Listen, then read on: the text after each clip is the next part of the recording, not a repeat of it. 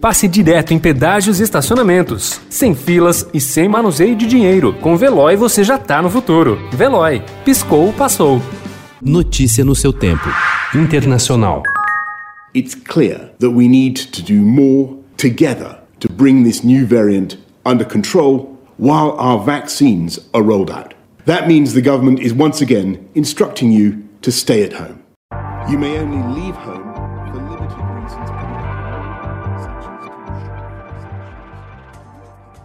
O primeiro-ministro britânico Boris Johnson anunciou ontem um novo lockdown em toda a Inglaterra de hoje até pelo menos 19 de fevereiro para combater a nova variante do coronavírus mais contagiosa. Seriam 45 dias de fechamento radical. Em março, as restrições chegariam a durar 50 dias. A região de Londres já estava submetida a um rígido controle.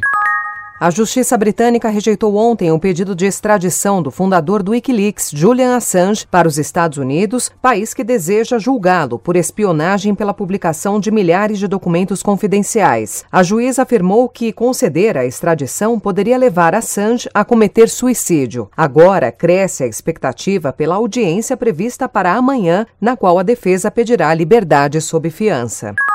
O Irã reiniciou ontem o processo de enriquecimento de urânio com um nível de pureza de 20% em uma instalação subterrânea, descumprindo os termos do acordo nuclear de 2015, assumido com os membros permanentes do Conselho de Segurança da Organização das Nações Unidas, além da Alemanha. Em resposta, Washington acusou o país de fazer extorsão nuclear. A vacinação contra a Covid em Israel é tão rápida que os estoques de imunizantes estão ficando vazios. Autoridades de saúde lutam para comprar mais doses e podem parar a aplicação da primeira rodada de injeções nos mais jovens para aplicar a segunda e última dose nos idosos.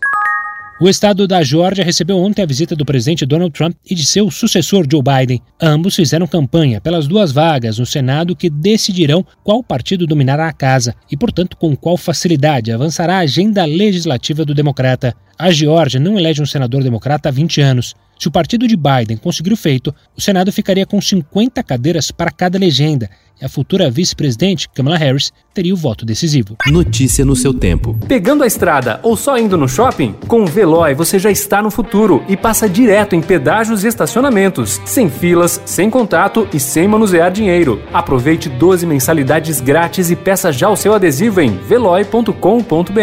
Veloy. Piscou, passou.